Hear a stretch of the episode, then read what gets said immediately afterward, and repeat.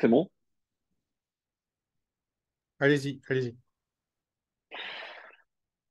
Bonsoir, mes chers amis. Euh, j'ai envie de dire et- et- heureux de vous retrouver malgré les circonstances. Euh, et oui, parce que c'est pour un shiur de Torah. Évidemment, c'est notre shiur euh, de Torah hebdomadaire. Malgré les circonstances, je pense qu'on a le plus besoin maintenant de nous renforcer.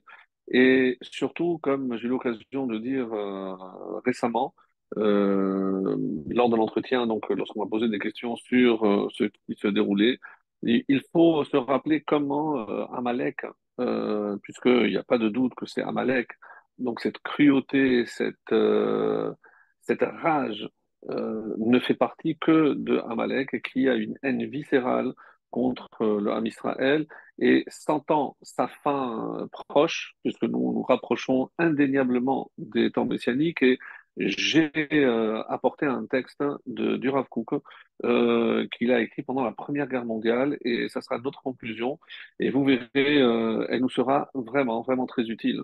Donc, je disais que c'est Amalek, et qu'est-ce que Amalek essaye de faire? C'est de semer le doute. Lorsque Israël, après avoir euh, traversé la mer Rouge, après avoir vécu les dix, les dix plaies, etc., donc il se sentait un peu invincible. Et là, Amalek, sachant qu'il n'avait aucune chance de gagner, mais il a mis le paquet pour s'attaquer aux plus faibles, ceux qui étaient affaiblis, ceux qui marchaient. Euh, c'est exactement ce qu'ils ont fait. Ils marchaient même, et ben, s'attaquer aux enfants, aux bébés, aux femmes, aux jeunes filles et aux personnes âgées. Donc vraiment, vraiment, on voit ici la main de Amalek qui secoue justement avant la fin, avant sa fin, puisque la fin de Amalek, évidemment, euh, définira, euh, somme toute, la, la venue du Mashiach et notre délivrance. Et c'est la raison pour laquelle donc il, met le paquet avec euh, toute la peine, toute la peine que l'on ressent pour toutes les victimes, pour toutes les personnes kidnappées. On va évidemment consacrer ce, ce shiur ce soir, d'abord pour la guérison de tous les blessés, pour la protection qu'Hachem, euh, comme il est dit, Hachem yillachem lachem, que ce soit Hachem qui mène ces, ces batailles, qu'il vous guide toujours dans le chemin pour que vous reveniez tous sains et saufs. On a une pensée particulière pour notre euh, cher Ron Moshe Ben Miriam et mon fils qui aussi, mon fils aîné Jonathan Yosef Ben Hanarivka, qui est ambulancier et infirmier, qui a été aussi mobilisé.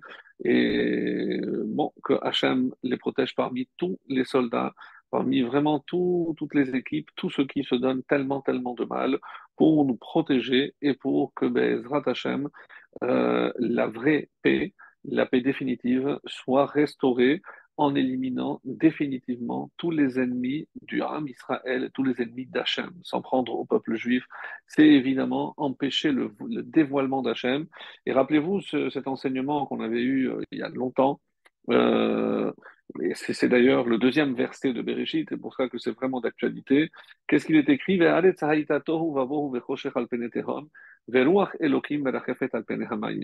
Donc, et qu'est-ce qu'on a dit? Que les Chachamim ont vu une allusion ici, et je traduis, la terre était désordre, chaos, euh, obscurité sur la face de l'abîme, et l'Esprit de Dieu planait sur la face de l'eau.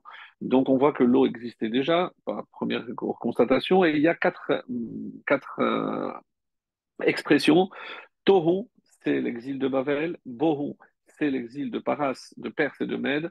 Rocher, l'obscurité, c'est la Grèce. Et Alpene Tehom, l'abîme, puisque ce sera le, l'exil le plus long, c'est euh, Édom, Rome, après la destruction du deuxième temple. Et Ruach Elohim, mais attention, c'est quoi cet esprit qui plane sur la surface de l'eau? C'est Rucho Shel Mashiach, c'est euh, après ces quatre étapes, il y aura le Ruach du Mashiach. Alors, on peut se poser la question à juste titre, oui, mais à quoi on assiste aujourd'hui? Qu'est-ce que c'est? Est-ce que c'est euh, Édom, tout ça? Alors, c'est le Harizal qui nous a expliqué que chacune de ces, euh, de ces galouillottes, de ces, chacun de ces exils, viennent pour voiler une des quatre lettres du nom de Dieu. Parce que, que, que ce soit très clair, donc euh, l'exil vise essentiellement à cacher la lumière divine, cette lumière justement qui va être créée au début de notre paracha, Yehi Or, une lumière Ensof, une lumière divine. Donc, euh, qu'est-ce que euh, l'exil? C'est voiler la Shekhinah, voiler la présence divine, c'est-à-dire occulter une des facettes de la présence divine. Donc, qu'est-ce qui est dit ici? Il y a quatre étapes comme les quatre lettres du nom de Dieu. Donc en commençant toujours par la dernière lettre, le, dernier He, et on va vers l'avant, c'est-à-dire qu'on arrive à la première lettre qui est le quatrième exil, le Yud, qui correspond donc à l'exil de Édom, l'exil de Rome, destruction du deuxième temple. Mais vient le Harizal, il nous dit que le Yud, il a un côte, il a une pointe. Et que représente cette pointe? Comme le Yud nous le fait euh, remarquer, Yud, c'est par rapport à Ishmaël. Pourquoi Ishmaël Parce que Ishmaël sera en accord avec Esav, avec Edom, avec Rome, avec tout ce qu'on entend aujourd'hui encore sur les réseaux de soutien à des groupes euh, qu'on n'ose même pas mentionner. Comment imaginer que l'Europe, en tout cas une partie de l'Europe, et on sait très bien ce qu'ils pensent au fond d'eux. Euh, ils n'avaient qu'à ne pas s'installer là où ils étaient, des, choses terribles qu'on entend. C'est ce Yud qui prouve que une partie de Edom et Sav est de connivence avec, euh, avec Ishmaël, avec euh, la main qui, elle, frappe le peuple juif, alors que pendant la Deuxième Guerre mondiale, c'était l'inverse. Donc, c'était les musulmans ici qui avaient donné justement leur bénédiction, pour ainsi dire, pour empêcher les juifs de venir ici. Et de retenir ceci pour le texte du Rav que je lirai à la fin et qui est vraiment euh, d'une profondeur incroyable. Alors, donc, on est dans le Koto Youd. Et lorsque les, les posent la question, comment se fait-il que Ishmaël possède en lui aussi le nom de Dieu? Elle, comme euh, c'est assez étonnant, et que ce soit un verbe yishma, écoutera, qu'elle, Dieu entendra. Et qu'est-ce qu'il est dit? Justement, en faisant écho à ce que le, le, le Harizal vient de nous enseigner, c'est que finalement, à la fin des temps, donc on est très très proche, mes amis. Alors, je ne vais pas jouer au kabbaliste, oui, il est à la porte, il faut faire ceci ou faire cela. Mais d'après nos textes, il n'y a nul doute que Yishmael, que la souffrance causée par Yishmael au peuple juif fera que nous allons élever une tfila, on va élever une prière, et que cette prière, Yishmael, Dieu l'entendra. Et à partir de cette prière qui sera élevé dans les quatre coins du monde. Regardez tous les rassemblements, toutes les, lectures qui sont faites de Tehillim et, autres pour le bien-être de nos soldats, pour la réussite, pour euh, la victoire de, nos soldats, Bezrat Hashem. Donc, cette plainte et cette prière pour les, les otages, ces prières pour les âmes de tous ceux qui ont été massacrés parce qu'ils étaient juifs. Et donc, quand on va élever toutes ces prières, ce sera le signe que nous, nous sommes arrivés à la fin de la fin. Et Kotz, qui veut dire la pointe, c'est aussi Ketz. Ketz, Ketz Ayamin, c'est la fin des temps, la fin du temps qui nous est imparti, comme on va essayer de le voir avec Ramban, où il y a une allusion ici dans le début de Bereshit, et c'est pour ça qu'on va essayer de mélanger tout ceci pour tirer encore, encore une fois du chizouk, un renforcement pour que l'on puisse euh, d'abord surmonter, parce que quel est le but de Amalek? Évidemment, c'est semer le doute.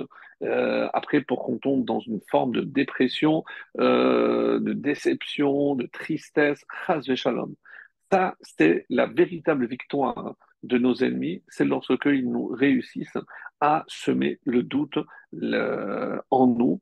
Hachem ne nous abandonne pas malgré tout ce que l'on peut voir, tout ce que l'on peut entendre, Hachem ne nous abandonne pas et on doit trouver la force. Rappelez-vous que Yaakov a été empêché justement d'avoir la névoa, la prophétie, parce que après la disparition de son fils, il a refusé d'être consolé et on dit que la Shekhinah l'a quitté à cause justement de cette tristesse. Lorsque la tristesse s'installe en quelque sorte, donc la Shekhinah s'éloigne. Et nous, on veut avoir la Shekhinah, donc il faut trouver le courage, la force, justement. Et euh, j'avais raconté cette anecdote concernant euh, les chassidim de Gour. Les chassidim de Gour sont très connus parce qu'ils ont une joie de vivre exceptionnelle. Et il se trouve que euh, euh, un des rabbis qui était avec ses, élèves euh, s'apprêtait à rentrer dans la, chambre à gaz, donc on est évidemment pendant la Shoah, et quand euh, le rabbi a vu que tous ses élèves étaient vraiment abattus, ils, avaient commencé déjà à faire le schéma, il, a dit, mais vous ne vous rendez pas compte, on va servir Hachem, on va mourir al Kiddush Hachem, et regardez, pensez à Rabbi Akiva, ce qu'il a souffert parce qu'il voulait mourir al Kiddush Hashem. Donc si nous, on a été choisis, il faut qu'on se rende compte hein, et il faut qu'on montre à Hachem qu'on est heureux d'avoir été choisi. Donc évidemment, une force colossale. Et ils ont commencé à chanter une chanson qui a été transmise, puisque vous allez voir la fin euh, de l'histoire, c'est que euh, la chanson, c'est Vetaher libeno. Vetaher libeno Purifie notre cœur pour qu'on puisse te servir en toute sincérité, dans la vérité. Et donc, euh, avec cette chanson qui a pris une ampleur, on peut imaginer, donc au moment où il devait jeter le gaz, il s'est arrêté, il, a appelé son supérieur, il dit, je comprends pas, il y a du bruit, ils sont, ils sont en train de chanter. Comment Ils sont heureux, fais-les sortir. Tant qu'ils chantent, ils ne rentrent pas. Grâce à cela, évidemment qu'ils vont finir par mourir, mais il y a trois qui ont été sauvés, et c'est un des trois, justement, qui a raconté, et euh, on a eu son témoignage juste avant, avant, avant qu'il meure, et euh, pour nous montrer la grandeur, justement, que peut atteindre un juif au moment où il s'apprête à mourir al-Kiddush Hashem. Nul doute que toutes les victimes, comme pendant la Shoah, comme pendant ces, ces, ces quatre jours de guerre, et qu'à Dieu le plaise que, que ça s'arrête là, mais tous ceux qui sont tombés, aussi bien les victimes que les soldats, sont des héros. Un général euh, disait à, un rave, dit on n'aura plus besoin d'aller euh, sur euh, le, camp d'Auschwitz. Aujourd'hui, on pourra aller sur ces kibbutzim pour nous recueillir parce que ceux qui sont morts ici sont morts parce que juifs massacrés. On n'a pas besoin de voyager, donner l'argent à d'autres. Ici, pour nous rappeler ce que l'on a subi. Donc, c'est des, des, mots très, très, très forts.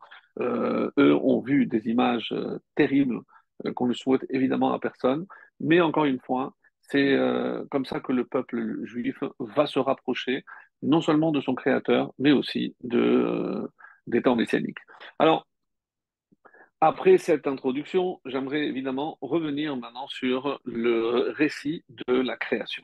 Alors, tellement de choses qui ont été dites, tellement de choses. La vérité, pour euh, être honnête avec vous, euh, sur la paracha, je ne parle pas du livre de Bereshit, mais sur la paracha de Bereshit, on pourrait faire court toute l'année et on ne terminerait pas. Parce qu'il euh, y a tellement, tellement de choses. Est-ce que Dieu a besoin de séparer la lumière de l'obscurité? Est-ce que, à quoi sert de créer une lumière si c'est ensuite pour la cacher? Mais des questions sans fin, sans fin.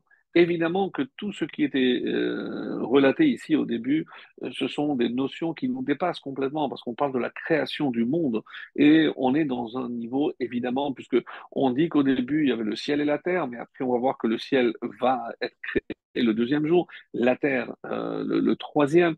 Donc on ne comprend pas. Alors oui, tout était déjà créé potentiellement. lorsque j'aborde le deuxième chapitre, là, je ne comprends pas grand-chose, puisque on, me dit euh, au deuxième verset euh, que kol que toute gerbe dans les champs, donc avant que ça ne pousse, avant que ça ne germe, et pourquoi Alors que tout a été déjà créé, pourquoi ça ne poussait pas Parce que Dieu, Dieu n'avait pas encore fait pleuvoir sur la terre. Et quel rapport? Ve Adam Aïn, là, avant Et parce qu'il n'y avait pas d'homme pour travailler la terre. D'ici, les Chachamim apprennent le principe majeur et fondamental, chers amis, c'est que pourquoi rien ne poussait, pourquoi la vie était euh, comme suspendue, parce que justement, il n'y avait pas d'homme pour travailler. Qu'est-ce que ça veut dire travailler? Travailler, ici, les Chachamim disent, c'est la prière. Rappelez-vous de cet enseignement magnifique. Si je prends le mot Adam, Donc, c'est trois lettres. Aleph, Dalet et même. Adam. Donc, mais comme je ne cite que le début, c'est-à-dire Aleph, Dalet et même, Adam, mais je vois qu'il y a la partie cachée de la lettre. Donc, Aleph, c'est Lamed P. Aleph. Donc, Lamed et P, c'est la partie cachée, je ne retiens que le Aleph. La même chose pour Dalet. Donc, il n'y a que le Dalet, mais c'est Lamed tête, let, donc le Dalet. Et enfin, même, il y a encore un même. Si je prends ces cinq lettres hein, qui sont cachées derrière le mot Adam, qu'est-ce que ça donne? Mit pas l'aile. Qu'est-ce que c'est mitpalel Celui qui prie. Quelle est la fonction cachée de l'homme, mais qui est finalement son essence? C'est la prière. Parce que, et c'est ça le travail, comment on appelle l'amida avoda chez Balev. En Adam, la avod, il n'y avait personne pour travailler la terre, il n'y avait personne pour prier. Et tant que l'homme n'avait pas prié, mes chers amis, ben, rien ne pouvait pousser. Parce que sans la prière de l'homme, rien ne pousse. Autrement dit, tout ce qui se passe sur terre est la conséquence de la parole de l'homme. Et lorsqu'il est dit que l'homme a été créé à l'image de Dieu, comment Dieu a-t-il créé le monde? Ben, parce qu'il a dit dix fois Vayomer, donc par la parole. Donc, si nous sommes à l'image du Créateur, c'est-à-dire que nous avons une parole créatrice. Et cette parole créatrice, qui s'appelle la prière, la tfila, on ne peut même pas mesurer la force que Dieu a donnée au peuple juif de, tout réussir et de tout euh, recevoir à travers justement la prière. Eh ben, c'est ce que on vient nous dire ici. Ensuite, je voulais aborder euh, une explication, mais euh, je ne pourrais pas aller jusqu'au bout des sept jours. Je ne vais faire que trois jours et je m'arrêterai essentiellement sur le troisième. Alors, très rapidement, pour remettre un petit peu en mémoire, euh, je vais juste. Voilà. Pour remettre un petit peu les choses euh, en, mémoire, donc la création du premier jour, c'est la lumière. Et donc, que représente cette lumière? Or, que la lumière soit. Pourquoi la lumière qui représente évidemment la Shekhinah, la présence divine, pourquoi Dieu était-il obligé de la cacher? Parce que si comme on peut l'imaginer, la lumière est tellement éclatante, c'est-à-dire la présence divine est tellement euh, euh, claire dans le monde, ben, l'homme n'aurait pas de libre arbitre. Parce qu'on ne pourrait pas. Donc, qu'est-ce qu'il fait Hachem? Il crée, mais il se cache. C'est pour ça que le mot en l'âme, le monde, c'est Herlem. C'est ce qui est caché. Et qu'est-ce qui est caché dans le monde? C'est la présence divine. Et à qui il a confié justement le, rôle, l'objectif de dévoiler cette lumière, c'est nous, le peuple juif. Et donc, chaque exil dévoile une des facettes d'Hachem, et le but, c'est que chaque fois qu'un juif accomplit une mitzvah, fait un kiddush Hachem, c'est la lumière divine qui se révèle. Alors, or, Dieu a vu que la lumière était bonne. Alors, on ne comprend pas, mais quoi, il ne sait pas que c'est bien, c'est bon pour l'homme. C'est bon pour l'homme parce que c'est ce qui va permettre à l'homme de comprendre le but de sa création et son existence. Ben on a dit, mais est-ce que euh, il a eu besoin de créer? Oui. Il a créé aussi Yotzer Or ou Bore comme on dit tous les matins. Il a créé l'obscurité. L'obscurité, c'est pour laisser et pour apprécier la lumière. On n'aurait pas pu apprécier la lumière sans l'obscurité. Et c'est pour ça qu'à la création, à la fin de la création de chaque jour, d'abord on parlera de Vahi Erev, et, euh, et, ce fut le soir, ce fut le matin, jour 1, jour 2, jour 3, jour, jour 3 etc. Comme cette anecdote dans la Gemara, où un rat va demander à son maître pourquoi ce sont les brebis noires qui marchent toujours devant les blanches? Vous savez, du coup, il y a des questions. Et la réponse étonnante, parce que ça suit la création. Dans la création, il y a d'abord l'obscurité avant la lumière. Et plus l'obscurité est euh, palpable, plus la lumière qui va émerger sera éblouissante. Et donc, pour nous rappeler, mes chers amis, qu'il y a l'obscurité euh, pour la collectivité d'Israël. C'est toutes les souffrances que nous sommes en train d'endurer en ce moment. Il y a euh, l'obscurité à titre personnel. C'est les épreuves que chacun est obligé de surmonter parce qu'on sait qu'à la fin et qu'à l'issue de cette obscurité, il y a forcément une lumière. C'est comme on parle de la lumière au bout du tunnel, etc. Mais comprendre que c'est un passage obligé, parce que pour accéder à la lumière, le seul passage, c'est justement l'obscurité. Et donc, il faut comprendre que cette obscurité, même si on n'a pas évidemment les réponses à tout, c'est un passage obligatoire avant d'atteindre la lumière. Et plus la lumière va être puissante, plus l'obscurité sera malheureusement aussi plus forte. Et c'est ce qu'on va essayer d'expliquer à la conclusion de notre cours.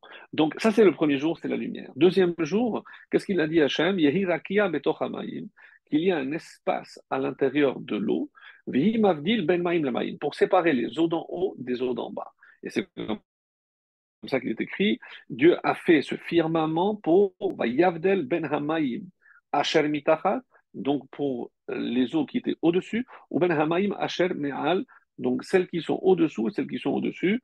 Vaikra Elohim la et comment il appelait ce firmament, cet espace qui sépare entre les eaux supérieures et les eaux inférieures, Shamaïm. Qu'est-ce qu'on remarque? Ici, il n'y a pas de kitov. C'est pas bien. Est-ce que. Alors, une réponse qu'on avait souvent donnée. Pourquoi? Parce que, comme on opère une séparation, et que d'une manière générale, la séparation n'est pas forcément bonne. Et euh, quand je vois la finalité de cette séparation, lorsque finalement, oui, ça va entraîner une union, à ce moment-là, et c'est pour ça que dans le troisième jour, qu'est-ce qu'on remarque?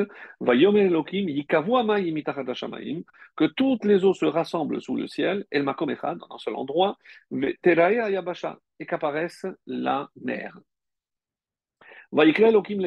Comment Dieu a appelé cet espace Yavesh sec, Eret, la terre, et pour cet ensemble d'eau, Yakara Yamim, les mers. Vayar Elohim Kitov. Dieu a vu que c'était bon. Mais ça finit pas le, troisième jour. Il y a la suite. Vayomer Elohim. Donc attention. Mais on a dit qu'il y a dix fois Vayomer Elohim. Mais ici, pour le troisième jour, apparemment, il y a deux fois. Oui, c'est ce que je viens de dire. Et donc, parce qu'on n'a pas fini encore le troisième jour. Donc qu'apparaisse l'herbe à travers un, qu'il y ait aussi des arbres qui donnent des fruits, et ce fut ainsi. Donc l'herbe est sortie, il y a eu aussi des arbres fruitiers, et Vayar Elohim Kitov, et Dieu a vu que c'était bien. Donc dans le deux, troisième jour, il y a deux fois Kitov. Et ce fut le jour, ce, fut le soir, ce fut le matin, troisième jour. Donc, pourquoi certains disent qu'il est bon de se marier le troisième jour, c'est-à-dire un mardi? Parce que c'est le jour où il n'y a pas un maïm kitov, deux fois kitov. Une kitov, la première, c'est pour rattraper le kitov du lundi où ça n'a pas été dit. Et le, deuxième kitov correspond au troisième jour parce que là, il y a l'herbe, il y a les, les arbres fruitiers. Donc, mais, est-ce qu'il y a eu deux, étapes, il y a eu deux créations Pourquoi on parle ici de deux choses différentes? Alors, Rachi, lui, ne dit pas ça. Euh, Rachi va donner une autre explication, aussi, euh, évidemment très, très intéressante aussi, mais il ne va pas dire, comme nous venons de le dire, que euh, c'est pas Maïm Kitov, c'est par rapport à cela. Euh, J'ai même pas le texte de Rachi, mais je l'avais noté. Euh, Rachid dit que comme on n'avait pas fini la, création, donc on ne peut pas dire Kitov jusqu'à la finalisation. Donc, euh, c'est l'une des raisons pour lesquelles on, a écrit. Alors, euh, voilà. Donc, et on va aussi essayer d'expliquer pourquoi, euh, voilà, Rachid a dit, le, deuxième jour, pourquoi il n'y a pas Kitov? Car ce n'était pas fini. Donc, c'est un résumé, donc pas, vous, verrez dans les mots euh, que je n'ai pas devant moi, mais parce qu'une chose qui n'est pas encore finie, euh, je ne sais pas ce que ça va donner. Donc, une fois que ça a été fini, et c'est pour ça que le troisième jour, ça s'est terminé, et c'est la raison pour laquelle, donc, ça c'est l'explication de Rachid. Il ne parle pas forcément, comme d'autres commentaires vont le faire, d'une séparation, euh, qui la séparation, donc l'apparition de la séparation, qui n'est pas forcément bonne, puisque Dieu a créé Echad, donc il a créé une unité, mais d'un autre côté, la première lettre de la création, c'est bête, c'est deux. Parce que tout ce qui descend ici dans ce monde, se subdivisent. Donc, on sait très bien que les cellules, c'est par la subdivision que la, la vie apparaît, que l'âme descend, elle se sépare en deux, mâle et femelle, la Torah descend, Torah écrite, Torah orale, etc., etc. Donc, donc c'est la raison pour laquelle, donc, d'après Rachi, il n'y a pas eu marqué, il n'y a pas marqué Kitov pour le deuxième jour et deux fois le troisième jour. Alors, ça, c'est une possible explication, mais euh, ce qui est intéressant, et euh, on va sauter directement, après je reviendrai, et vous allez voir pourquoi, euh, ce qui est très intéressant, c'est euh, le commentaire de Ramban, que vous connaissez parce qu'on l'a, je pense, mentionné déjà à plusieurs reprises, à la conclusion de la création, donc, Vaïfroulou Hashamaïm, qu'est-ce qu'il a? Donc, tout a été finalement terminé. Euh, le septième jour. Donc Dieu a tout terminé et la fin. Il a béni le septième jour. Et il a rendu Kadosh, il a rendu saint. Kibo Shavat Mikol Melato, parce qu'en ce jour, il a cessé, et Shavat, ici, il a cessé tout, euh, tout travail Asher bara Elohim la que Dieu avait créé pour faire, littéralement, et c'est pour permettre à l'homme, comme Rachid le dira, d'apporter le point final, de parachever la création.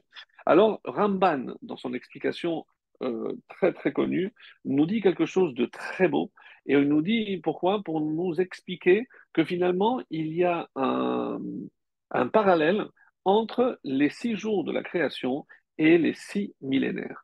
Alors, c'est un Ramban très riche, très intéressant.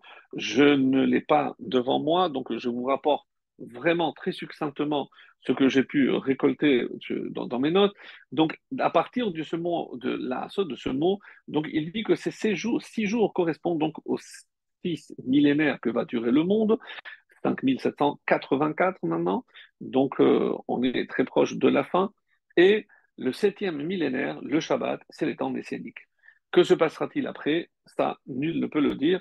En tout cas, déjà qu'on arrive et qu'on puisse déjà connaître ce septième millénaire. Alors, le premier jour, on dit que tout était de l'eau. Et on sait très bien, par exemple, que euh, la Gemara euh, nous rappelle que le monde est séparé en trois fois deux millénaires. Les deux premiers millénaires sont Torou, donc tout est de l'eau, mais il n'y a pas de Torah, littéralement. Après, il y a deux millénaires de Torah, et deux millénaires de temps messianique, mais on avait expliqué que c'était les trois taves. Tohu, Torah, Tikkun. Donc Tikkun, c'est la réparation pour ramener le monde, évidemment, à son état initial, celui qui aurait dû être si on était tous restés au Gan Eden, là où on pouvait sentir, oui, définitivement, la, euh, la présence divine. Donc, euh, rappelons que pourquoi Hachem a été obligé, pas obligé non, mais euh, quel est le but de la création de l'obscurité? C'est uniquement pour permettre à l'homme de pouvoir choisir librement. Parce que comme je l'avais dit, si la lumière était tellement éclatante et que la présence divine était tellement claire, il est évident qu'on n'aurait eu aucun mérite à choisir de, euh, de, suivre la voie divine, euh, parce que bah, il y a nul doute que c'est la, seule vérité possible. Donc Hachem cache cette lumière, et comme on s'est marqué dans le Midrash, qu'Hachem il a caché cette lumière pour les sadikim, c'est-à-dire ceux qui ont compris que le but, pardon, essentiel, pas dans ce monde, mais dans le monde à venir. Rappelez-vous toute cette histoire où euh, ce renard qui est rentré dans un champ, qui a voulu manger, et au moment où il voulait sortir, il s'est rendu compte qu'il ne passait pas par le trou par lequel il était rentré. Donc il a attendu de maigrir et au moment où il allait sortir, euh, je crois que c'était un autre renard de l'extérieur, il lui a dit mais tu es bête, pourquoi euh, au lieu de les manger à l'intérieur, jette-les à l'extérieur, comme ça tu peux sortir et tu en profiteras à l'extérieur. Donc c'est un peu cette image comme ça que l'on voit ce monde si on prépare ici pour le monde à venir qui est le monde de l'éternité. Donc euh, on ne peut pas se rassasier ici pour la simple et bonne raison qu'on n'emportera rien de ce qui nous rassasie ici, de matériel, pour être amené à l'extérieur lorsqu'on retournera, lorsque nos néchamotes retourneront euh, vers leur source. Alors, il dit comme ça, le premier jour, il donne une très belle explication par rapport aussi à deux fois Kitov, qu'est-ce qui s'est passé le deuxième millénaire? Et il, va faire un parallèle, donc le premier millénaire, hein, euh, il dit que euh, Hakol Maïm, donc il n'y avait pas Hachem. Donc tout de suite après, et vous allez me dire, oui, mais enfin, il y avait Caïn et Hevel. Non. Alors, juste un, un petit rappel concernant Caïn et Hevel. Euh, on n'a pas souvent parlé parce que on peut pas évidemment embrasser toute la paracha, mais là c'est ce que je suis en train de faire. Je suis vraiment désolé parce que j'aurais voulu euh, consacrer plus de temps à chacun des thèmes. Je, me vois obligé au moins de d'aborder même légèrement euh, tout ce que j'aurais voulu et ben, Hashem, chacun pourra approfondir de son côté. En tout cas, c'est des pistes euh, que j'espère intéressantes pour euh, la suite de la compréhension. Donc, on sait très bien que Hevel et Caïn vont se disputer et que euh, Caïn finira par tuer Hevel. Il y a une discussion auprès de nos maîtres, combien de temps ils ont vécu? Alors, euh, on ne sait pas très bien. La vérité, il y a, euh, euh, une discussion chez les Chachamim. Certains pensent que c'était 50 jours. Il avait que 50 jours, mais ils ont été créés, euh, certains disent adultes, l'autre disent que c'était un an, ou d'autres disent deux ans. Peu importe. Mais il y a une répartition qui s'est faite. hein, et c'est comme ça que la Torah nous présente Caïn comme Oved Adama, lui travaillait la terre, et Hevel était roi Etzon, il était berger. Alors, quand on voit le texte, hein, euh, où chacun va apporter euh, justement une offrande à, à Hachem, euh, c'est assez étonnant. Pourquoi? Parce que, regardez comment c'est marqué. Vayi miketz yamim, et ce fut au bout de quelques jours, mais on ne dit pas combien de jours. Vayave mipeli ha'adama. Caïn a apporté des fruits de la terre, mincha, une offrande pour Dieu.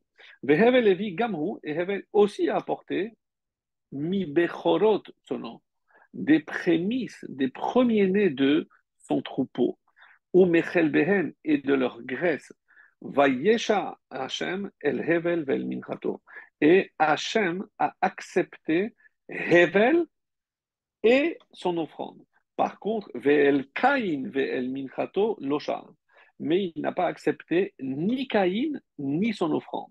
Donc, on, ne regarde pas assez bien dans le texte, mais c'est pas qu'il n'a pas accepté l'offrande, mais Caïn lui-même.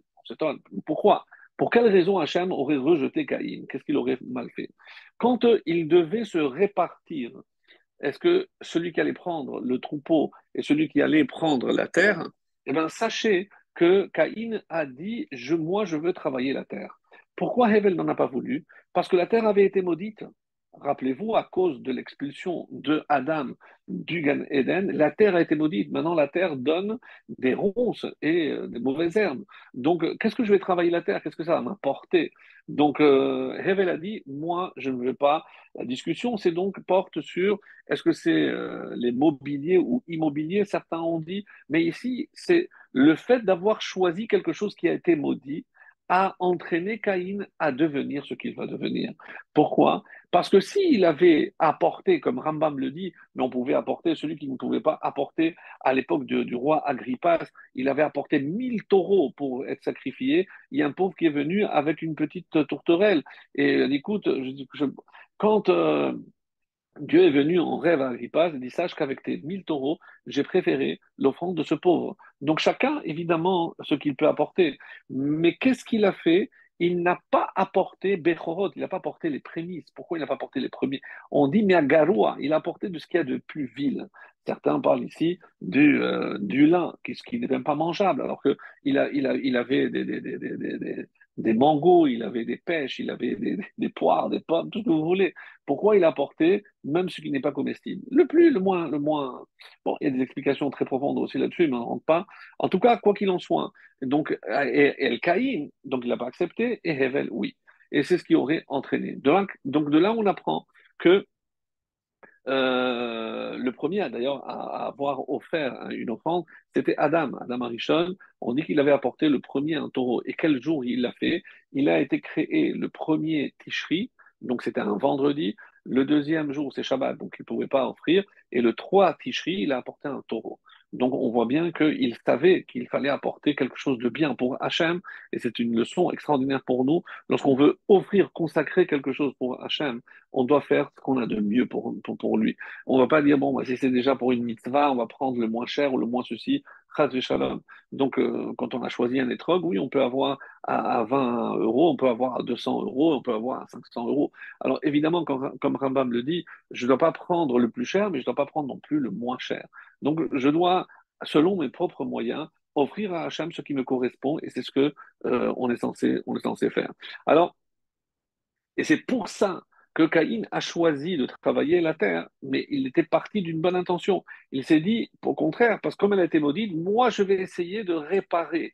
Donc il est parti d'une bonne intention, mais au moment où il a offert, on s'est rendu compte qu'il s'était laissé entraîner par les biens matériels. Et quand il s'agissait d'offrir quelque chose à Hachem, il a offert donc, c'est un peu comme les répartitions. Et d'ailleurs, le Targum Unkelos nous dit que euh, la, discussion, elle portait sur quoi? Est-ce qu'il y a un monde futur ou pas? Donc, ça va très très loin, mes chers amis. La discussion ici entre Caïn et Hevel, oui, on avait parlé parce que euh, Hevel avait eu deux sœurs jumelles. Il y a évidemment beaucoup d'interprétations, mais celle-ci est magnifique parce qu'on dit que Caïn, lui, il s'est dit Moi, je travaille la terre parce que c'est ce qu'on a maintenant. Donc, un peu comme Esav.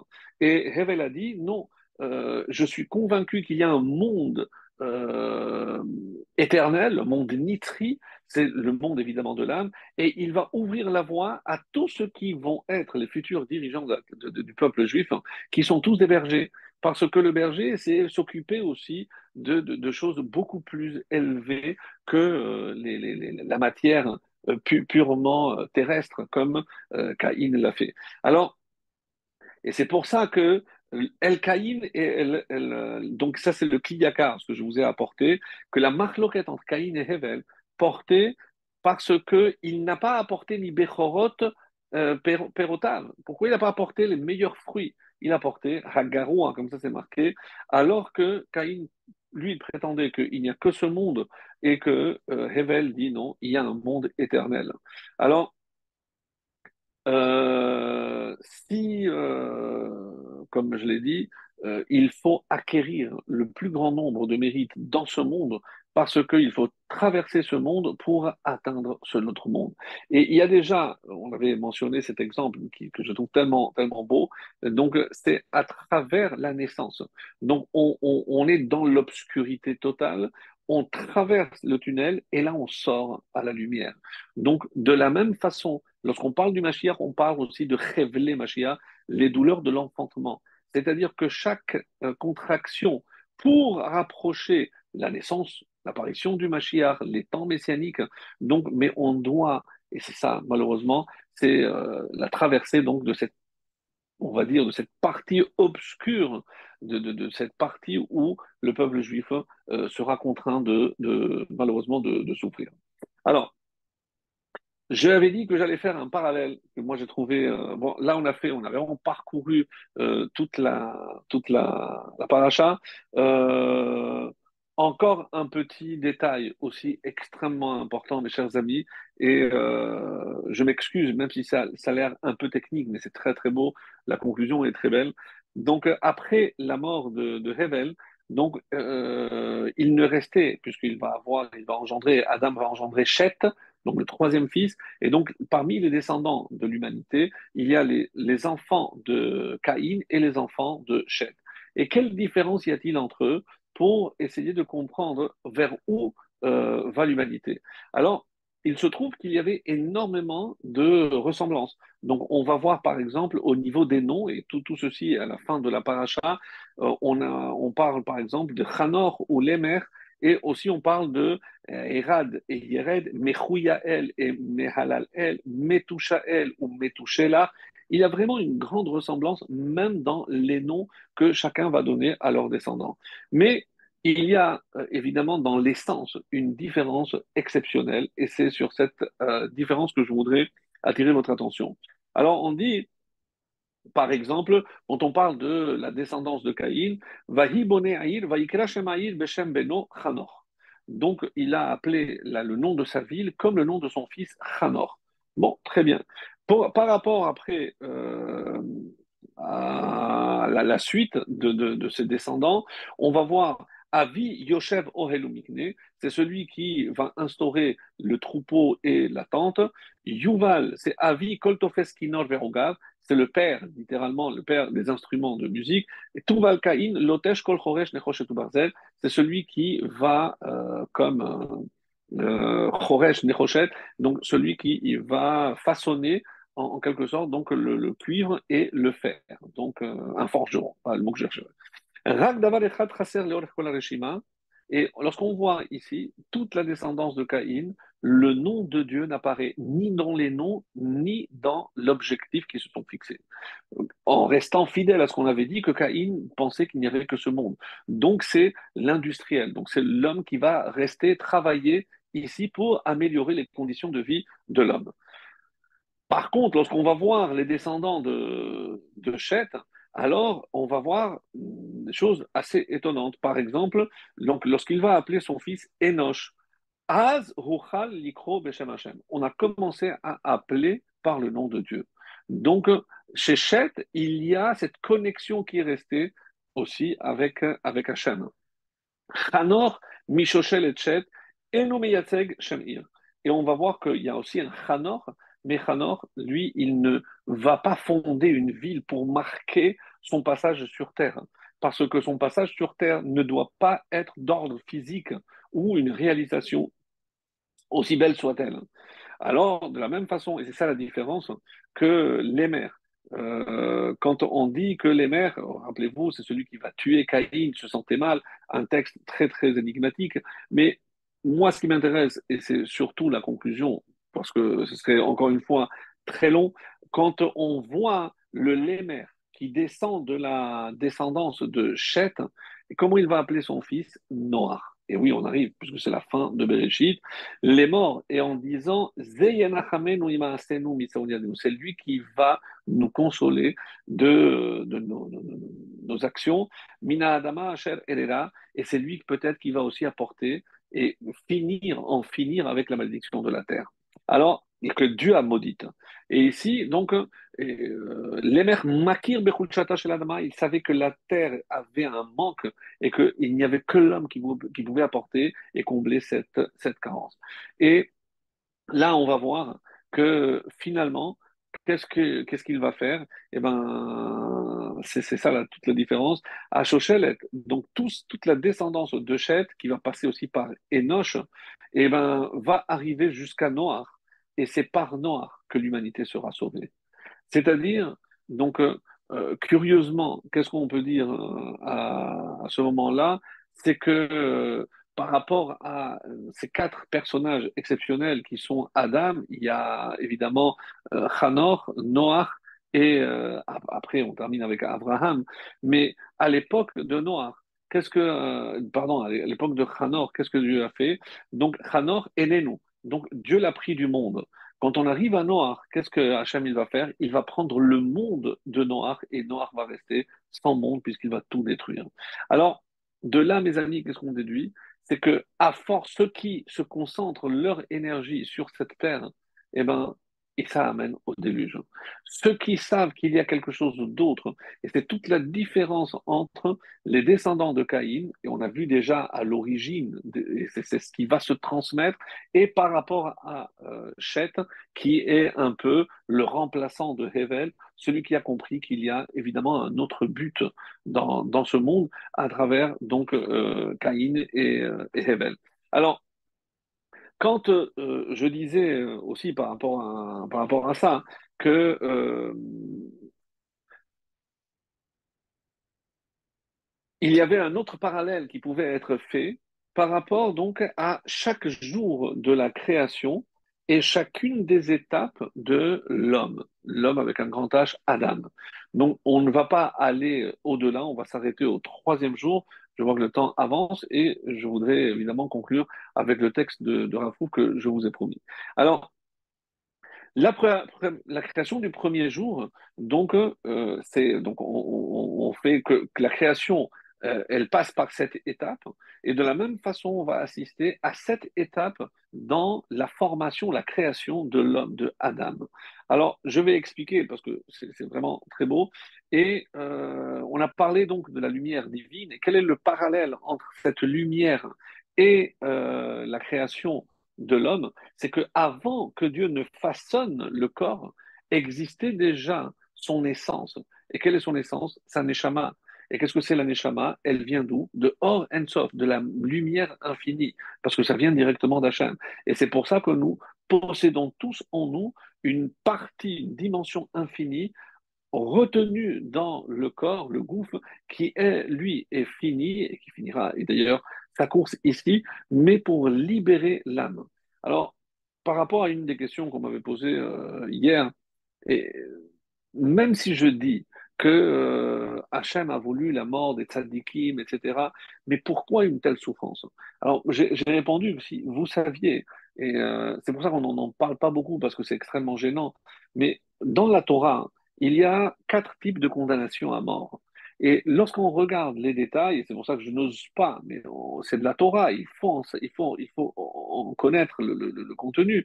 Donc, lorsqu'on voit euh, la façon dont la Torah envisage la mise à mort par euh, la, strangulation, que ce soit par la lapidation, ou brûler, euh, ou par l'épée, c'est des, morts extrêmement cruelles. Brûler, il faut boire du fer, du, du, fer liquide, je sais pas, du plomb, du plomb, pardon, liquide. vous imaginez la souffrance. Alors, on peut se demander, mais, mais pourquoi une telle souffrance?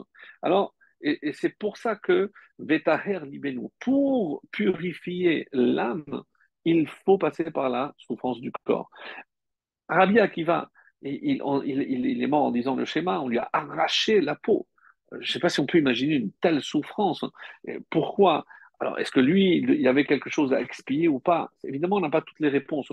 Mais une chose est certaine, c'est que lorsqu'on parle des yissourines, c'est-à-dire des épreuves, des souffrances que nous devons subir même avant la mort, c'est pour permettre à l'âme d'atteindre des niveaux exceptionnels. Donc, on ne sait pas pourquoi Dieu a choisi telle âme, telle personne et pas l'autre. Euh, comment on peut expliquer la mort d'un bébé? Euh, C'est tellement, tellement dur à envisager qu'aucune réponse. C'est pour ça qu'on on, ne va pas s'aventurer à donner des explications parce qu'il n'y en a pas. C'est des gézérotes, ce sont des décrets divins. Il faut juste espérer, et c'est pour ça que j'ai choisi ce texte, juste espérer que ça va nous permettre d'atteindre la, la, venue du Mashiach et on, pourra assister à leur résurrection. Alors, donc le premier jour, c'est la lumière qui correspond donc finalement à l'âme. Ensuite, le deuxième jour, qu'est-ce qu'il y a marqué? Rappelez-vous euh, que euh, c'était la séparation des, euh, des eaux d'en haut et des eaux d'en bas. Et pour l'instant, Vahim Avdil Ben Maïm, mais il n'y a rien qui pousse puisque on a dit pourquoi Dieu a séparé, la, terre ne va apparaître que le troisième jour et c'est à ce moment-là que ça va commencer à pousser. Et qu'est-ce que c'est euh, le mot ici qui, revient souvent? Terem, Terem Itzmar, avant que ça pousse. Donc euh, c'est très étonnant, qu'est-ce que c'est ce mot Terem? Et euh, Terem, c'est les mêmes lettres que Matar. Et qu'est-ce que c'est Matar? Matar, c'est la pluie. Parce que, qu'est-ce que pourquoi la pluie n'est pas encore là? Parce qu'on attend que l'homme prie. Et qu'est-ce que l'homme prie? Terem, c'est quelque chose qui est en état de potentiel. Et en hébreu, comment ça se dit? Se réaliser, se concrétiser, les hit gashem. Et dans les hit gashem, il y a le mot geshem. Geshem, c'est la pluie. C'est comme terem, c'est matar. Matar, c'est aussi un synonyme de pluie. C'est la pluie qui finalement unit le ciel et la terre. C'est le sens de la vie. Et qui est capable d'unir le haut et le bas C'est l'homme. Donc ici, on fait une allusion euh, au deuxième jour de la création, c'est-à-dire l'homme qui est capable de prier. Parce que sans prière, rien ne peut être dans ce monde. Donc, euh, l'objectif de l'homme, c'est comme, comme pour nous dire, n'oubliez pas que c'est la tefila. La avod et travailler la terre c'est pas simplement travailler la terre, bûcher comme, comme, un forcené. Non, travailler, le vrai travail, c'est on sait qu'on ne peut compter que sur Hachem. Parce que la pluie, c'est Hachem qui l'envoie. Moi, tout ce que je peux faire, c'est prier pour la pluie et Hachem m'enverra la pluie et la pluie permettra donc évidemment que la vie puisse germer. Donc, c'est l'homme et euh, le mitpalel, comme j'ai dit, c'est les lettres cachées du mot Adam. Et le deuxième jour, donc on a parlé de Havdalah ben Maïmayonim, la, la, séparation entre les eaux d'en haut et les eaux d'en bas, montrant, aussi que l'homme est capable de les réunir. Et à travers quoi? C'est à travers la tfila. Donc, qu'est-ce que l'homme fait? C'est en quelque sorte l'union entre le haut et le bas entre le spirituel et le matériel. Et l'homme a deux fonctions. Comme on va le voir ici, qu'est-ce qu'il a fait lorsqu'on regarde dans la, deuxième montée Qu'est-ce que l'homme fait le deuxième jour, enfin, dès qu'il est créé? Dieu lui apporte toutes les créatures et il les nomme. Qu'est-ce que c'est cette fonction? Qu'est-ce que c'est nommer? Nommer, c'est être capable Comment, comment, il pouvait voir l'essence de chaque créature? On dit par la névoa. Parce que qu'est-ce que c'est la, prophétie? C'est quelque chose qui vient d'en haut et que moi je peux révéler en bas. Mais c'est une connaissance qui vient d'en haut. Et qu'est-ce que c'est la tfila La tfila, c'est des mots que je prononce en bas, mais pour qu'ils atteignent le haut. Et comment je sais si ça atteint? C'est lorsque je vois la pluie tomber. Donc, il y a dans ce, dans ce mouvement comme les eaux d'en haut vont vers le bas, et on dit d'ailleurs quand Dieu a séparé les eaux, les eaux d'en bas ont pleuré. Pourquoi on m'éloigne de Dieu? Et euh, Dieu, pour les consoler, a fait en sorte que à chaque, euh, à chaque euh, sacrifice, on apporte du sel. Pourquoi le sel? Parce que ça vient d'en bas. Mais le sel aussi, les amis, c'est les larmes. Pour nous dire que qu'est-ce qui nous rapproche hein, le plus et comment, qu'est-ce qui peut, faire monter la tfila, kol. Si dans tout ce que tu offres à Dieu, ce que tu demandes, eh ben, tu inclus le sel, et où se trouve le sel? Dans les larmes, alors c'est sûr que c'est une prière qui va monter, monter très très haut. Alors, et là, donc on voit, comme dans le, il y a le, psaume, je crois que c'est 136, je m'abuse, 137 peut-être, Al Naharot Bavel, Sham Yashav Nugambachinu, là-bas on a pleuré. Euh, et pourquoi? Le, le, Midrash Echa nous dit que euh, Nebuchadnezzar avait dit à Nebuchadnezzar, à son général, surtout ne laisse pas pleurer. Donc on est traversé, tant qu'on n'est pas arrivé sur Naharot Bavel, sur la rivière de, de Bavel, on n'a pas pu pleurer. Pourquoi? Parce qu'il a dit, attention, parce que si les Juifs pleurent, eh ben Dieu va les ramener. Vous imaginez, Nebuchadnezzar, le destructeur du premier temple, savait que par la force des pleurs, Hachem nous écoute. Et quand ils ont pleuré, on dit Gam. Qui c'est qui a pleuré? On dit les eaux aussi ont pleuré. Parce que maintenant, il n'y a plus de corban. Comment on va apporter? Non, donc on ne peut plus se rapprocher. Et, aussi parce qu'on dit que euh, le prophète Jérémie a dit Je vais vous quitter, je dois aller m'occuper des Juifs qui sont restés là-bas. Ils ont pleuré. Il leur a répondu Si vous aviez pleuré avant, eh bien, vous ne serez pas en train de pleurer maintenant. Donc des phrases vraiment très dures, mais ça c'est pour une explication très, très jolie de, de ce psaume. Alors, si on, continue euh, dans, ce parallèle-là, donc l'homme a été capable de donner des noms à toutes les créatures. Pourquoi? Parce qu'il pouvait les connecter avec leur source, avec leur essence. Et il y a aussi, euh, sans aucun doute, un des versets les plus importants et un verbe euh, dans le deuxième chapitre, c'est le, verset euh, 16. Qu'est-ce qui a marqué? Dieu a ordonné à l'homme les morts. Alors, de là, on transforme l'homme en Metsouvé. C'est celui qui reçoit des ordres. Donc, après, on parlera de mitzvot, etc. Mais, donc, on a euh, l'homme euh, qui est la lumière. Ensuite, on parle de celui qui prie et celui qui euh, est Metsouvé, celui qui reçoit les ordres d'Hachem, et l'homme est le seul qui est capable d'unir le ciel et la terre. Alors, c'est comme si euh, pour faire marcher euh, un appareil, je dois forcément le brancher. Et ben, ce branchement s'appelle la tfila chez le, chez le juif. Il n'y a que le juif qui est capable de le faire. La seule créature aussi qui peut obéir à Hachem, parce que euh, les, autres, c'est dans leur nature. Mais nous, de la même façon qu'on peut obéir, aussi on peut désobéir. Donc on peut appeler l'homme l'obéissant, en quelque sorte, même si toutes les créatures accomplissent la volonté divine, l'homme est le seul à choisir, par exemple, de ne pas l'écouter, de ne pas l'obéir. Et ça, c'est le, le grand, grand paradoxe. Comment l'homme est-il capable de désobéir à celui qui l'a créé et celui à qui il doit tout ce qu'il a et tout ce qu'il est? Bon, ça c'est et d'ailleurs, comme Rachid va l'expliquer, que Hachem a, demandé qu'il puisse l'irdot pour dominer sur toutes les créatures. Mais l'irdot, c'est dominer, mais il donne une deuxième explication Rachid, c'est aussi l'arrêt d'être, c'est être plus bas que toutes les autres espèces. Et malheureusement, on voit des humains qui se comportent au-dessous de tout ce qu'on peut trouver chez les animaux. Parce que soit on peut atteindre le plus haut niveau, l'humain, et le juif en particulier, mais on voit aussi des humains qui peuvent aller encore plus bas qu'un animal. Ça, c'est la raidette, c'est euh, descendre. L'homme, justement, est euh, à la recherche de quoi? Et c'est ça peut-être ce qu'on doit savoir. il est à la recherche de ce qu'on appelle, nous, la dévécoute, l'attachement. Et c'est là, donc, où, euh, en essayant de s'attacher, on arrive au troisième jour. Troisième jour, c'est l'apparition des, des, des, des, fruits, l'apparition de, l'herbe, etc.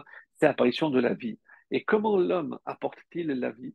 Je peux dire que c'est par l'obéissance, puisque tout ce qui va engendrer, ce qu'on appelle les mitzvot, c'est les fruits, les, bonnes actions que l'homme fait dans ce monde, ce sont les fruits, mais aussi parce que Dieu, pour lui permettre de s'attacher à lui, va lui donner aussi une autre créature à laquelle il va s'attacher, vous avez bien évidemment compris, c'est la femme.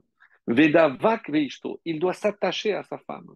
Veatema devekim, comme vous vous êtes attaché à l'homme, et eh bien à, la, à, Hachem, ça c'est la vraie vie, lorsqu'on est attaché. Et c'est comme ça qu'on doit comprendre.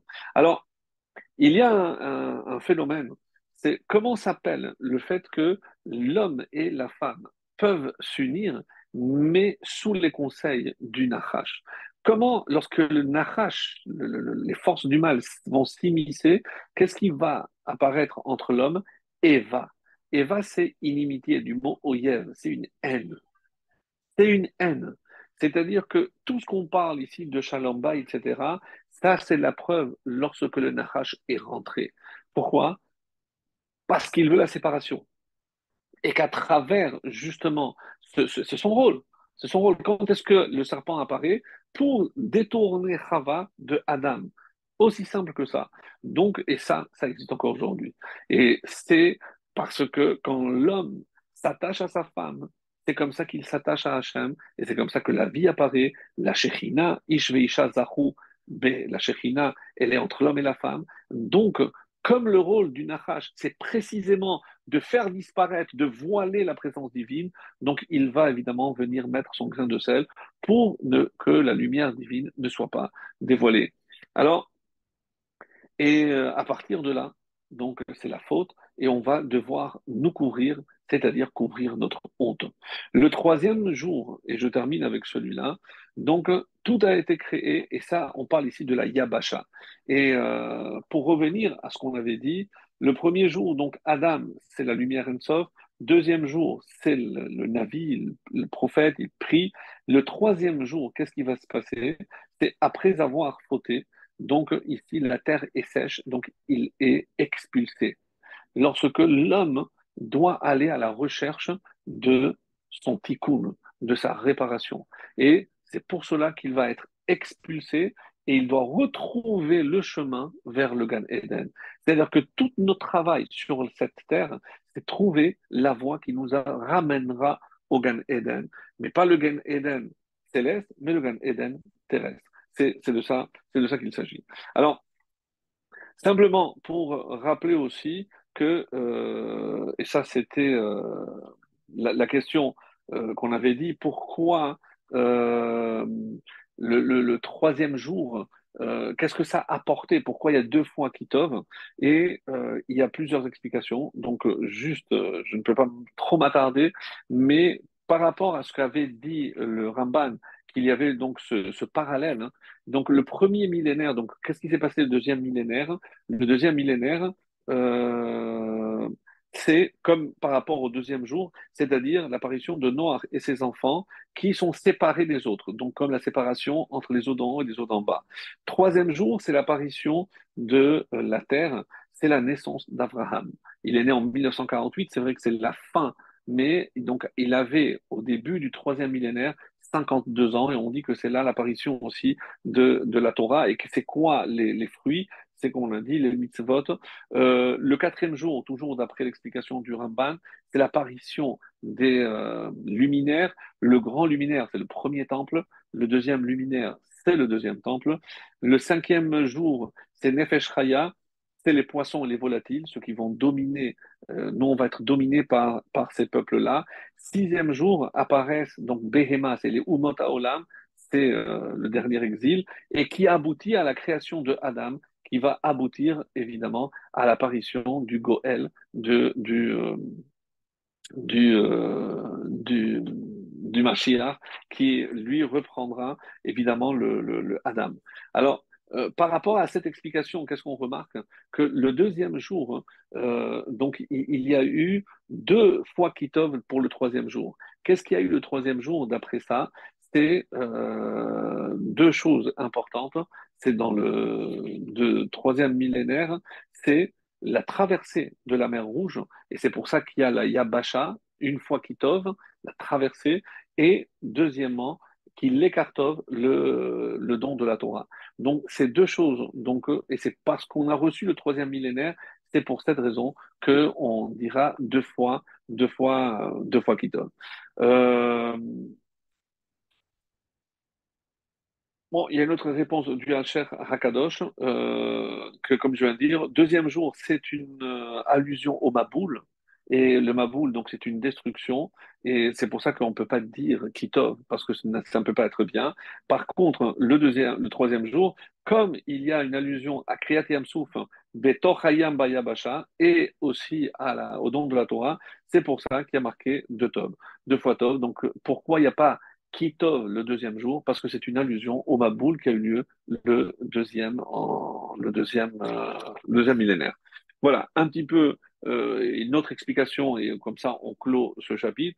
Pour quelles raisons, donc pour revenir encore au deuxième et au troisième jour, parce que si on remarque, le troisième jour, c'est tout ce que Dieu a créé au début, que ce soit le jour, la nuit, que ce soit euh, le ciel, la terre ou l'eau. Donc tous ces éléments-là, quand est-ce qu'ils commencent à avoir une utilité? C'est le troisième jour. Les fruits, lorsque il y aura le ciel, mais c'est pour mettre les luminaires.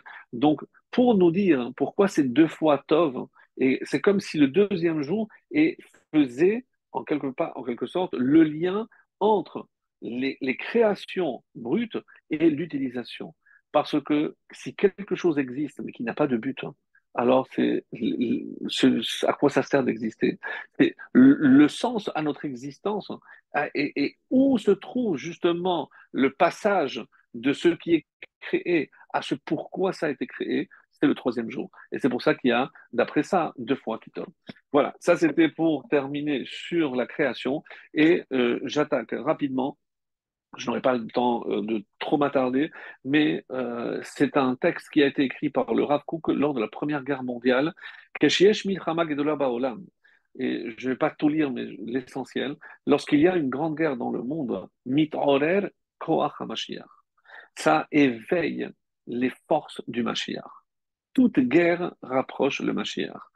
Comme c'est marqué à Etazamir, dans Shirachirim, deuxième chapitre, le verset 12, c'est le temps des champs est arrivé, mais aussi on dit à Etazamir, Zamir, mort, c'est élagué. Et qu'est-ce qu'il faut éliminer? Zamir haritim c'est la fin de tous les despotes, les dictateurs, les, tyrans de ce monde. Donc c'est à ce moment-là qu'arrive le temps de la disparition de tous les tyrans de ce monde. Et par la disparition de ces méchants, de ces tyrans, eh ben, le monde se sentira mieux, mitbasem, aura une meilleure odeur. Donc on se sentira évidemment plus libre. Vekol nishma c'est la suite donc Shirim, et la voix de la tourterelle sera entendue be'artenu, dans notre terre, on pourra à ce moment-là élever le chant parce que c'est le chant du, du temps messianique. Et c'est pour ce passage que j'ai apporté ce texte. Tous ces individus qui mourront, qui disparaîtront, belo mishpat, sans apparemment un jugement, c'est-à-dire de manière cruelle, de manière des enfants. On sait très bien que la sentence à, mort, même d'après la Torah, on ne peut pas le faire avant 20 ans. Donc comment expliquer tous ces jeunes, tous ces enfants, tous ces bébés? Qu'est-ce que ça apporte? Qu'est-ce que c'est Yechidim? Qu'est-ce que ça représente? Qui fait partie de cet élan belliqueux de la guerre de cet élan meurtrier, malheureusement, qui accompagne une guerre, Yeshba mimidat mitat tzadikim. Évidemment que ça rentre dans la catégorie de la mort des tzadikim, des justes, Hamekaperet, et que chaque mort, mes chers amis, sert d'expiation au peuple juif. C'est dur de le dire, mais c'est comme ça que le Rav Kook analyse cette situation. Et plus,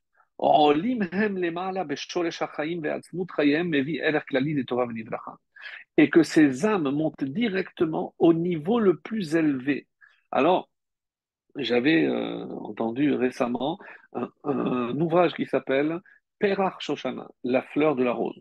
Donc, non, c'est pas, pas mon livre, mais euh, c'est un kabbaliste du nom de Yahish ben Moshe Crispin, qui était Roche Bekoubali Matzfat il y a à peu près 150 ans, et qui a écrit cet ouvrage. Perach, il a commenté toute la Torah d'après, et il s'arrête sur euh, le moment où on dit que euh, Abraham Avinu, quand il, a vu les, euh, les trois anges qui arrivaient, il a levé les yeux. Euh, donc on va dire, hein. il a levé les yeux, mais il, s'étonne de la répétition. Pourquoi? Vaïsa il a levé les yeux, Vaïar, et il a vu, il a vu, Vaïar il a couru vers eux, il s'est prosterné devant eux. Vient ce Mekoubal et nous dit quelque chose de magnifique, magnifique. Qui est Abraham Abraham est considéré le roche Mosre Nefesh. C'est celui qui a donné l'exemple de comment donner sa vie pour Hachem. Rappelez-vous, c'est le premier qui s'est jeté dans la fournaise ardente. Donc, avant que même lui demande.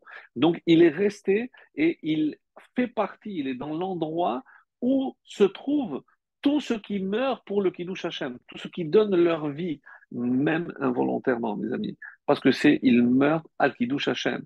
Et qu'est-ce qu'il a vu? Vaya Shelosha Anashim, il a vu trois hommes. Il n'a pas vu que c'était, on ne dit pas ici Ishmaeli. Qu'est-ce que ces trois hommes? Il a, vu Hanania, Michael et Azaria. C'est les trois qui vont rentrer dans la fournaise ardente. Il regarde, parce que toi, tu t'es jeté à dans la fournaise ardente. Tu as donné la force à ces trois hommes de se jeter dans la fournaise ardente. Et Hachem lui a permis de voir. Mais il y a encore après Vaillard, mais il a vu, et il a vu que ça ne s'arrêterait pas là. Il a vu qu'il y aurait d'autres juifs à d'autres périodes qui vont être sacrifiés parce que juifs, parce qu'ils vont mourir al douche Hachem. Et lorsque ces âmes arrivent, qu'est-ce qu'il fait? Vaillarot, c'est Abraham qui vient les chercher. Mipet de là où toutes les âmes vont se retrouver. Et qu'est-ce qu'il fait devant ces âmes? Il se prosterne devant elles. Abraham Avinu vient accueillir toutes les neshamot des tzaddikim qui sont morts à Kiddush Hashem. Donc tous ces bébés, toutes ces victimes, tous ces soldats qui sont là pour nous protéger, et Hachem qui va prendre ces âmes pour Kiddush Hashem, c'est Abraham lui-même qui viendra accueillir ces âmes. Imaginez. Et où est-ce qu'elles vont? Il continue. Béchor et Ils vont remonter à la source. Où est cette source? Mitachat qui Kavod. C'est au niveau le plus élevé qui est le trône céleste. Mais vie et qu'est-ce que ça va apporter? C'est pour reconstruire El Klal Binyan Olam C'est ce qui va approcher le monde de cette étape qui amènera au Mashiach, donc l'amélioration, le tikkun, le klal binyan haolam pour l'édification, pour le bien du monde. Donc, aucune mort, mes chers amis, est inutile. Hachem a ses calculs, il sait pourquoi. Et après la fin de la guerre, Mitradesh Haolam Hadash, et donc le monde va se renouveler. Ragle Mashiach Midgalim Beyoter, et on va assister à un dévoilement des pas, littéralement, du Mashiach. On parle, il parle ici de la Première Guerre mondiale. Donc c'est la première étape pour inculquer déjà la notion de l'État d'Israël. Deuxième guerre mondiale, deuxième étape. Et là, mes chers amis, nous sommes à la fin. En fonction de l'importance de la guerre, que ce soit par la kamout, la quantité ou par la qualité, et c'est comme ça que plus le dévoilement sera, du Mashiach sera important. Donc cette guerre, il parle encore une fois, comme je l'ai dit, de la Première Guerre mondiale, Nora Gedola et Yeshba, évidemment, il y a eu un million de juifs qui sont morts pendant la Première Guerre mondiale.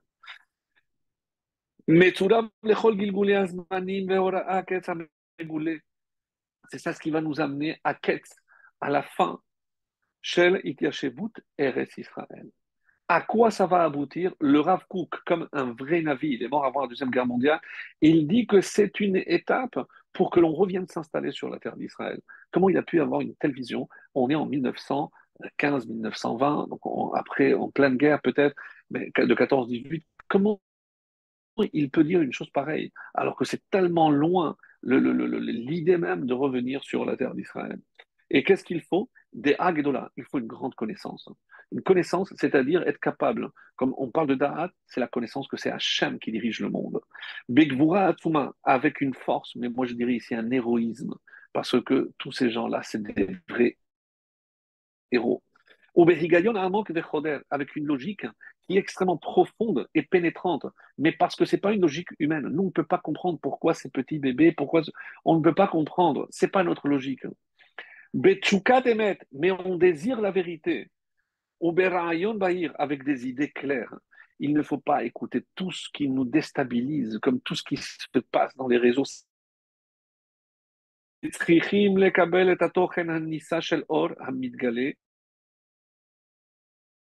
voir, d'accueillir cette lumière qui se révèle,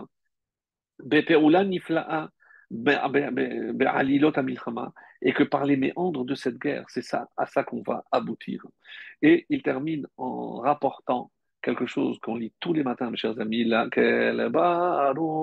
Qu'est-ce qui a marqué vers la fin? Baal Milchamot, le maître des guerres.